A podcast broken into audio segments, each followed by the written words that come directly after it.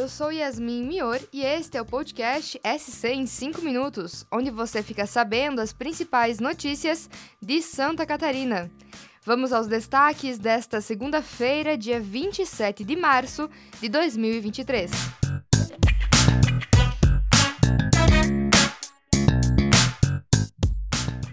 Abro o podcast hoje falando sobre os quatro dias de maratona cultural que marcaram o aniversário de 350 anos de Florianópolis.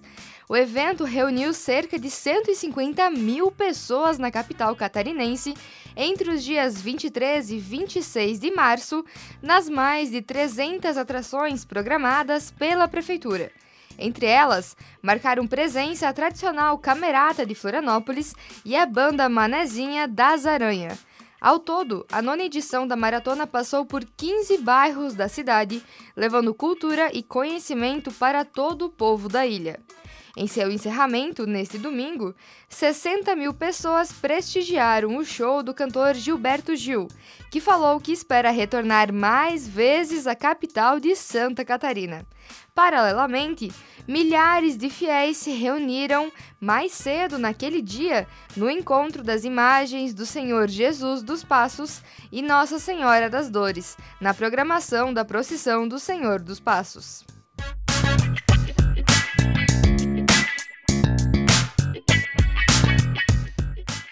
Mudando de assunto, Santa Catarina tem 130 prefeitos confirmados na marcha a Brasília em defesa dos municípios. O evento começa nesta segunda-feira, dia 27, e segue até quinta-feira, dia 30, na capital federal. O encontro, organizado pela Confederação Nacional dos Municípios, está na 24ª edição e busca discutir com ministros e membros do governo federal assuntos de interesse das gestões das cidades. Entre os temas deste ano estão a revisão do Pacto Federativo e a necessidade de uma reforma tributária. Veja mais detalhes em nsctotal.com.br.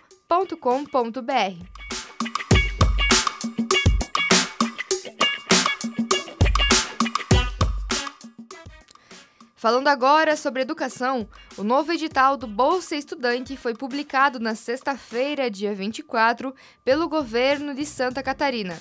O projeto prevê o pagamento de R$ 6.250 divididos em 11 parcelas a estudantes do ensino médio e da educação de jovens adultos da rede pública estadual de ensino para combater a evasão escolar. Este é o primeiro edital lançado na atual gestão, que manteve a maior parte do modelo implementado em 2022. No entanto, houve um corte no número de bolsas disponíveis de 60 mil para 10 mil. De acordo com o governo, a distribuição das bolsas está de acordo com as contas do Estado. Mais informações você confere na coluna de Anderson Silva.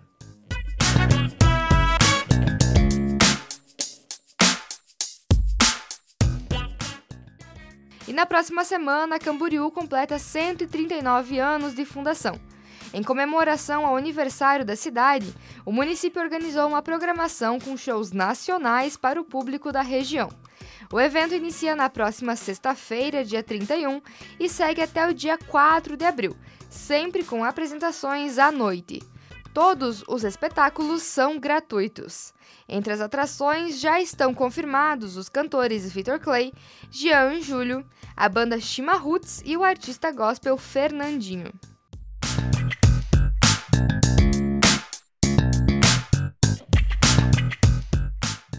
Voltando a Florianópolis, o Tribunal de Contas do Estado determinou que a Prefeitura suspenda a licitação das obras de alargamento da praia de Jurerê, no norte da ilha, ou que se abstenha de assinar o contrato. Para o TCE, o custo de mobilização da draga é desnecessário e causará um sobrepreço de 3,8 milhões de reais à obra. A licitação é de 28 milhões de reais e a abertura de propostas ocorreria nesta terça-feira, dia 28. Confira detalhes na coluna de Dagmar Spouts no NSC Total.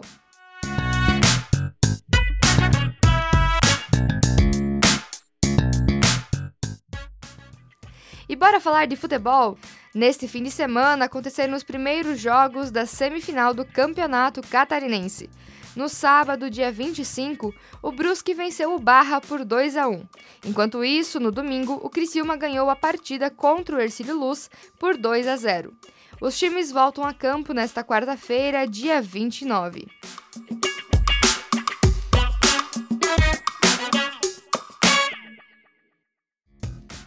E para encerrar o papo de sempre, quem deve sair do BBB 23 entre Aline, Bruna e Gabriel? No NSC Total, você pode votar em quem quer que deixe a casa mais vigiada do Brasil e entender como foi a dinâmica do paredão formado no último domingo, dia 26.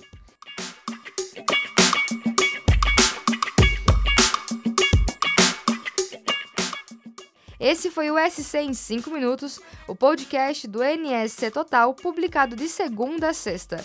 A produção e a locução são minhas, Yasmin Mior. A captação de áudio é de Júnior Dias. A edição de som é de Bianca Nacleto e a coordenação é de Carolina Marasco. Essas e outras notícias você pode conferir em nsctotal.com.br. Até a próxima!